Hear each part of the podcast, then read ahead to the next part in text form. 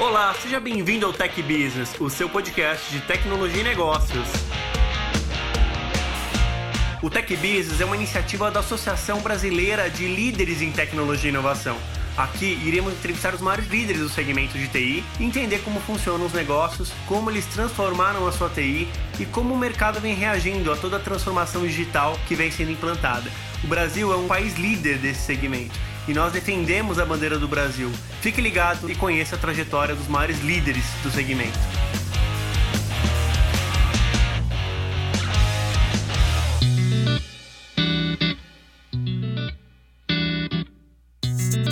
Fala pessoal, tudo bem? Estamos aqui em mais um Tech Business, o seu podcast da TI Mais Humana, com apoio da Associação Brasileira de Líderes em Tecnologia e Inovação, a BLTI.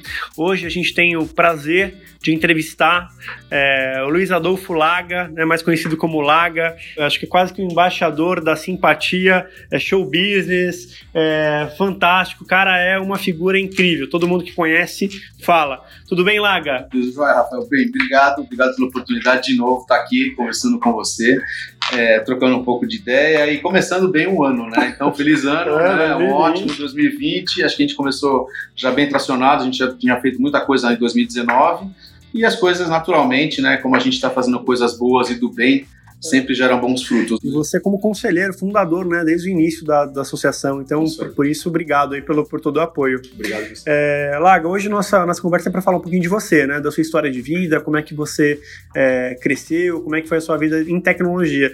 Vamos um pouquinho mais para trás. Quem é o Laga? Pessoa que não te conhece, quem é você? Como é que foi a sua infância e a sua primeira etapa da vida? Bem, vamos lá, eu tô com 53 anos, então sou né, da, da década de 60, nasci em 66 e eu realmente assisti como todos que estão ouvindo aqui vão, vão, lembrar, de muita história de tecnologia, né? Então, sou de uma época onde não tinha computador pessoal, para começar, né? Para não falar ainda de, de, transformação digital, né? De consumerização e tal. Então, assim, nasci numa família de imigrantes, né? Meu pai era português, minha mãe é filha de italiano, é, em São Paulo, então eles já estavam estabelecidos em São Paulo. Meu pai veio para o Brasil é, com 13 anos, conheceu minha mãe em Botucatu. Você frequentou as escolas aqui em São Paulo? Como que foi? Sim. Fiz tudo aqui em São Paulo, na época eram colégios é, públicos, né? sempre estudei escola pública, minha mãe era professora, tá? então ela acabou sempre me levando para um lado de educação e escolhendo escolas que ela também acreditava tive duas paixões nessa época, né? Comecei a gostar muito de música e aí escolhi como instrumento bateria, né? Então sou baterista desde os 13 anos. é, é o fundador do CIO Band, né? Exato, a gente tem que recuperar essa o rock and roll, né? O rock and roll. Tenho a banda ainda, toco, toco em banda. Qualquer bateria ou qualquer música ou qualquer arte traz para a pessoa é um complemento à sua atuação, principalmente numa área que é mais analítica, né? Em tecnologia se você tivesse a questão de palco, né? Se você começar a Não, mas... com o público, plateia, né? Isso você tem bastante. Mas começou lá atrás, em fazer aqueles grêmios estudantis, participava de festival de música, né? Do FICO, festival né, interno do Colégio Objetivo, participei do FENAC, toquei no, no Arquidiocesano, né? Do Oswaldo Aranha, todos os colégios que tinha Manuel Paiva, né? Que era um colégio também aqui, tem ainda, perto da Bandeirantes ali. Uhum. Ganhamos prêmio, eu tenho essas estatuetas, eu tenho todos os prêmios que a gente ganhou quando era moleque. Depois dessa parte é, inicial da sua vida, uhum. é, como foi sua trajetória do, é, no colégio, depois indo para a faculdade? Como que se caiu em, em, tecnologia? Bem, eu gostava muito de, de, trabalho manual, né? Até a própria bateria acho que representa um pouco essa minha parte física, né? De como que eu gosto de, de fazer as coisas. Gostava muito de mexer com coisa e eu tive aquela fase onde as televisões eram de tubo né? Acho que vocês devem saber. Procura no YouTube aí, vocês vão ver, galera, que tem televisão de tubo, de imagem e tal. E quebrava, e dava uns problemas lá, e eu comecei a acompanhar técnicos, né? E comecei a olhar, o cara abrir. Nas primeiras eram valvuladas ainda, né? Então trocava uma válvula e comecei a ter muito interesse, comecei a estudar eletrônica primeiro. Tá? Então, com 14, 15 anos, comecei a ter tudo que era tipo de hobby. Então, graças a Deus, meu pai também gostava muito. Então, é, autorama, carrinho, trenzinho, tem até hoje, meus HOs. Então, assim, eu tenho um monte de coisa que era muito manual. Eu montava avião, né, brincava lá no Ibirapuera, naquele, naquela, no parque lá de, dos aviões, né, não tinha controle remoto também. Então, assim, era tudo aviãozinho a cabo, né, que a gente brincava. E eu comecei a mexer com a eletrônica. E comecei a desenhar a placa de circuito, comprava uma revista chamada Eletrônica Moderna e depois comecei a entender que isso era um trampolim para os microprocessadores, para os computadores. Aí eu comecei com essa parte de eletrônica e comecei a entender, aí começou a aparecer os primeiros Apple, né, os computadores Apple, o microprocessador, né, os Motorola, o Macintosh, o Lisa, o BK. Isso é antes até do Macintosh, isso é o Apple I ainda, né? Apple Depois veio o Apple II, eu comecei a programar em Basic, fui procurar uma escola e comecei a entrar na faculdade procurando a faculdade de tecnologia. Na época, a oferta de faculdade de tecnologia era muito escassa, você tinha um curso de tecnólogo ou você tinha alguns cursos de bacharel. Eu decidi fazer administração. Tá, decidi fazer um curso de Não tinha muitos cursos de tecnologia na época. Não, né? não tinha oferta. Tá? Então eu fiz um curso chamado Administração com ênfase em Análise de Sistemas na FASP, que é uma faculdade que não existe mais. Era na frente da IBM, né? E eu fiz o curso lá. E paralelo à FASP, eu fiz um curso na QA Facom de COBOL. Né? E no, no curso da QA Facom eu conheci alguns profissionais, né? Um deles era do Citi, né? Do Citibank, fui bem no curso, então sempre gostei de lógica. E a gente, antes de programar, fazia um papel quadriculado, né? 80 colunas. E fazendo isso, me deu uma base muito sólida de conceitos computacionais, né? Você tem uma base assim, você sabe tudo que você vê hoje é basicamente, por enquanto, 0 e 1, um, até vir a computação quântica, né? Que ainda é um negócio que está sendo muito bem pesquisado, mas não tem escala comercial. Então, assim, tudo isso foi alavanca para a minha carreira. Fiz a, a, faculdade pensando numa coisa mais ampla, então a administração me deu bastante abertura. E uma das coisas que eu sempre tentei praticar na minha carreira e na minha vida é tomar as decisões mais difíceis, né? Então, assim, ah, o que é mais fácil? Olha, eu tinha passado na FATEC e tinha passado na FASP. Eu falei, pô, vou fazer FATEC. FATEC para mim parecia uma coisa mais fácil, porque eu já estava programando, eu já sabia o que, que era. Eu falei, pô, eu quero aprender direito, recursos humanos, né, contabilidade, que um curso de administração te dá um pouco isso. E a FASP tinha uma estrutura muito é, superior à estrutura da, da FATEC na é, época, claro. Né? Tinha, aí eu decidi fazer, tive sorte também de novo, né, ter uma família estruturada e conseguir ter os primeiros, as primeiras é, a, mensalidades sendo né, pagas, né, subsidiadas, mas depois, quando eu comecei a trabalhar no Citibank, é, eu consegui entrar realmente no mercado de trabalho como estagiário.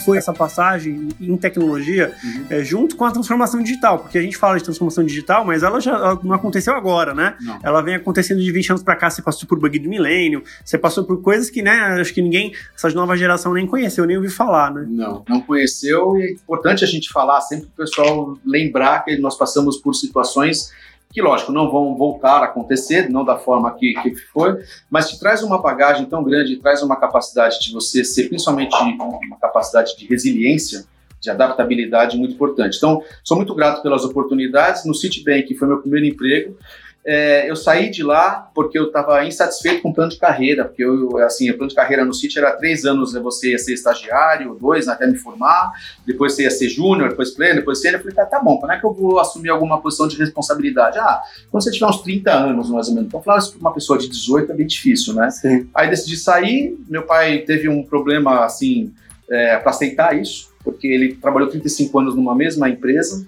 então era bastante difícil o meu pai entender que eu queria fazer alguma coisa que estava mais relacionada à minha vontade, meu propósito. No começo foi punk e voltei a ser estagiário no Itaú. Cheguei no Itaú, fui estagiário por mais um ano, comecei a aprender uma tecnologia nova chamada gerador de código. Telon era o nome da plataforma, era da Plansoft, que é uma empresa que não existe mais, foi comprada pela, Soft, pela Computer Associates depois de um tempo.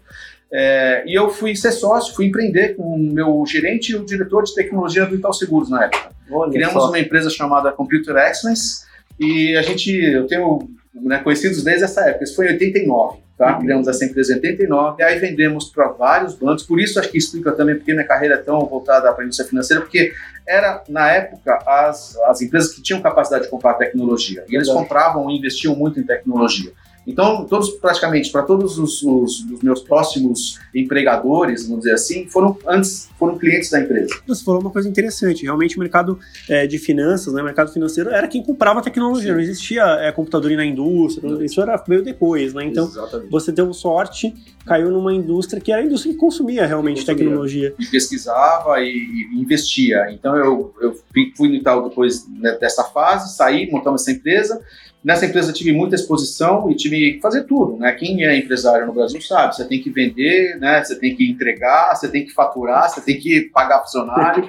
Você teve duas passagens pelo Safra. Sim. Me conta um pouquinho da primeira, segunda, mas a segunda foi diferente porque você é, resolveu é, ser um expatriado na Suíça, é, foi isso? É, isso. Eu tava. A primeira foi mais tranquila, eu estava aqui no Brasil, passei um período em Nova York e não mudei com família. Quando eu voltei para o Safra depois da aquisição do Boston pelo Itaú em 2006, é, eu tive um convite para voltar ao Safra e estruturar uma área internacional, uma área, uma estrutura de tecnologia de operações na Suíça, é, da qual eu também aceitei, né, lembrando aquela minha valor que eu, que eu carrego, é assim, vamos tentar fazer as coisas mais difíceis, porque geralmente são as coisas que vão provar você, são as coisas que vão te, te ensinar mais. Tá? Se fazer de novo a mesma coisa, vai te trazer menos valor agregado. Menos resultado, né? É menos resultado. Fui para a Suíça com a família, né? Então muita gente falava que eu era louco na época, e acho que fui sim, porque era um país, primeiro, a gente não falava a língua, né? É, segundo, não era Estados Unidos, que a gente estava bem acostumado com uma cultura ocidental, né? É, peguei uma cultura mais germânica, uma cultura mais fria, e levei minha mulher e minhas duas filhas, né, para morar na Suíça. Foi no começo bastante complicado, acho que demorou aí uns oito meses, um ano para a gente acalmar, para entender o que estava acontecendo. Mas depois disso você realmente começa a ter a famosa zona de conforto, né? Você fala assim, pô, já estou mandando aqui, já sei como funciona. E a dificuldade na Suíça foi você juntar não só a cultura suíça, mas o Safra na época tinha operações em sete bancos, sete países e com cada país é diferente. Então, quando a gente ia para Luxemburgo, a cultura é uma, quando você vai para a Bélgica é outra, quando você vai para a França é outra, né? A própria Suíça é específica, bem particular. A comunicação não era tão fácil, né? Apesar de já ser uma época que tinha Skype, mas provavelmente não era como é hoje, né? FaceTime, facilidade, vídeo. O que mais dificultava realmente lá era, era a cultura da população e da estrutura. Porque eu assumi a estrutura de TI e operações do banco, é, aonde você é um brasileiro expatriado. Né, no, cargo de, no cargo de liderança, é, né? Eu não fui nem como expatriado, fui como português, né? Por ser filho de português, eu tenho nacionalidade, fui para lá como português. Mas chegando lá, cara, o cara que é alemão, francês, vai olhar para você brasileiro, caindo de paraquedas, né? Na posição de chefe, não foi uma, uma situação muito fácil. fácil muito fácil de, de, se lidar. E é uma coisa importante, porque é importante citar aqui, apesar de a gente reclamar muito de CLT, protecionismo e tal, no Brasil, a gente não tem a noção do que, é realmente o modelo cultural europeu em relação ao emprego, né, em relação ao que você pode fazer, demissão, admissão, que é completamente é, diferente do modelo americano, ou até aqui no Brasil, está muito mais fácil. Você não quer mais uma pessoa com você, você faz a demissão, paga os encargos e pronto. Lá também não é assim. Não tem a lei a favor ou contra, mas você tem uma cultura de que, pô, para você demitir alguém, então as demissões demoravam em média seis meses para você montar um dossiê, para você não ter problemas legais, porque você vai direto para o júri, né, e para o juiz, Caramba. e você realmente, se você ofender algum funcionário, o cara achar que você está passando dos limites.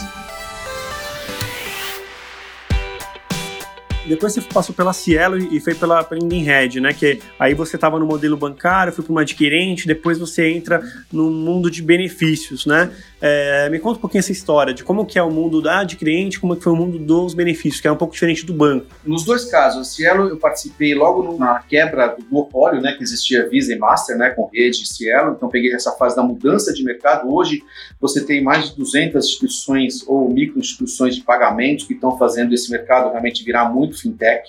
Né? Então, eu vi tudo isso acontecer e a gente já sabia lá atrás, quando o Banco Central começou a abrir, né, primeiro a, a multiadquirência, né, de, de, exigir que os próprios players abrissem a sua conectividade. Então, a Cielo aceitar a Mastercard, né, era a VisaNet, né, depois Cielo e a Redcar aceitar a Visa, já foi o primeiro, a primeira quebra de paradigma. E a partir daí foi só abertura. Então a gente começa a perceber que esses ecossistemas. A gente, a gente lembra, né, que você no comércio tinha três, quatro, cinco tipos de maquininha diferentes, né? Exatamente, né? Então você, você tinha que ter a, o, o, o, estabelecimento era que pagava a conta de todo mundo, né? Porque o cara tinha que ter realmente a máquina da, da Get, quando né, a Get lançou, depois tinha que ter a máquina da Cielo, a máquina da, da, rede. da rede, uma para cada bandeira, e ainda a gente tinha alguns, algumas bandeiras exclusivas, como a American Express e tal. Mas tudo isso foi acabando, né? Foi passando o tempo e realmente o Banco Central fez um trabalho meu, excepcional de modernizar realmente a nossa, o âmbito né, e o, o nosso modelo de pagamento. Então, você, nessa época que você passou pela Cielo, você teve projetos desse tipo, integrações Sim. com outros Sim. players, cartões. Sim, abertura. Abertura. Muita abertura de, de, de tecnologia. Acho que foi a maior mudança de mercado no termo de cartões, então você pegou a experiência, que bacana. E na Etherhead foi um pouco diferente, que a Etherhead, apesar de ser dona da Ticket, né, não é uma das empresas do grupo, que tem sim também uma questão regulatória, né, tem um- uma legislação específica para benefícios. É, tem outras empresas de transporte, né, Ticketlog, tinha Ripon, né, que é uma empresa também de transporte para caminhoneiro, né, e a própria Soluções Pré-Pago, que é uma empresa meio startup dentro da Etherhead, que é um grupo que a gente é, assim investia muito na, na- na prospecção tecnológica lá. Foi uma experiência rica, eu estava com a América Latina também, não era só Brasil, eu estava com outros oito países das Américas, é, gerenciando tecnologia para o grupo. E por uma decisão da empresa, né, houve a mudança da regional, está acontecendo essa mudança para o México, né, e eu saí é, em novembro. Perfeito. Qual que é a sua visão agora do futuro? Quem é o Lag agora para 2020? O que, é que você está aprontando? Olha, é assim, eu estava no sabático, estou ainda, né? Então, se você ver o meu LinkedIn, ainda estou no sabático, quero estar um pouco mais perto da família, aproveitando essa fase, né? Foi importante eu estar, estar um pouquinho, né? fiquei sabendo que você recebeu algumas propostas, já teve algumas empresas disputando você no mercado já. As coisas. Tive algumas conversas, mas eu tô. A gente teve uma conversa anterior aqui para o ouvinte entender. A gente estava falando um pouquinho sobre, sobre carreira, sobre transição. E eu estou me reinventando também. Provavelmente eu vou cair num universo diferente. Aí vou pegar alguma coisa mais moderna, vou, vou trabalhar com startups. Vou optar por aí. Eu queria fazer um bate-bola com você, é, umas perguntas que, eu- que a gente está fazendo aqui nos programas. É, vou fazer uma pergunta de um termo e você vai falar o que vem na sua cabeça. Pode ser uma marca, pode ser um player, pode ser uma solução.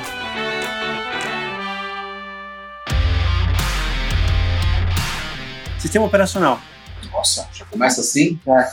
É bate-bola, tem que ser rápido. Mac. É, Mac. Não, show, iOS, Mac. Sistema ERP. só bucha, né? É, tem que se comprometer. Só bucha. SAP.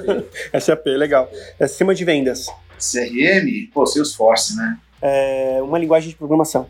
Putz, eu, eu tô eu vendo bastante coisa agora em Python.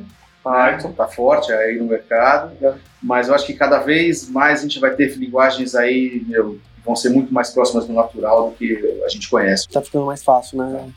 É, a criança já vai nascer programando quase, né? Isso aí. Um banco de dados. Olha, cara, depende para o quê, né? Acho que tem o Mongo, acho que sou fã do Mongo enquanto não estruturado e Oracle. é a minha carreira, basicamente, foi muito, muito Oracle. Queria que você fizesse suas considerações finais, falasse pro ouvinte é, o seu sentimento com relação ao futuro 2020, o Brasil num momento melhor, a tecnologia também é, virando realmente é, é um negócio, não é mais satélite. TI é um negócio, é, sempre foi a bola da vez, a gente não sabia que ia ser tudo isso, né? Eu acho que a grande surpresa de quem está na carreira há bastante tempo é essa, saber que TI virou que, o que a gente tem hoje, que é o centro de qualquer business, né? Centro de qualquer negócio. É, eu estou muito feliz, como eu falei no começo, de estar aqui com vocês, né? De fazer parte da BLTI, de, de estar colaborando né, principalmente com, com tempo né, de qualidade para a gente fazer esse negócio rodar, porque é, não existe só transformação digital, né, existe uma transformação humana, a transformação mundial, global, humana, porque a gente vai ter, espero, um dia mais tempo, né, é, o que a gente advoga é sempre isso, a máquina fazendo trabalho de máquina e o ser humano fazendo trabalho de gente, né, e o que a gente tem que se, se preocupar é com isso, não só na nossa geração, que tem já cabelo branco e, e pode passar isso para frente, mas principalmente olhar as novas e direcionar as novas gerações aí para que o planeta, principalmente nossa nação, né, que acho que vai ser um ano muito bom, é, mas não só nossa nação, mas que o planeta realmente consiga, né, é, colher todos esses frutos aí do que a gente pode fazer hoje, né? Está fazendo agora. Perfeito. Então eu queria agradecer a sua participação é, incrível aqui no nosso programa, por ser conselheiro também da WTI, fundador, ajudou desde o início. É, então estivemos aqui hoje, né, com o show business, com o showman, é, Luiz Adolfo Laga, ele que é, ele é muito bom para falar, até melhor do que o próprio entrevistador. Então Laga hoje, muito obrigado pela presença, eu agradeço de coração. É, e é isso. Então, ramo 2020 e sucesso para você. Valeu para nós todos. Obrigado, Rafa.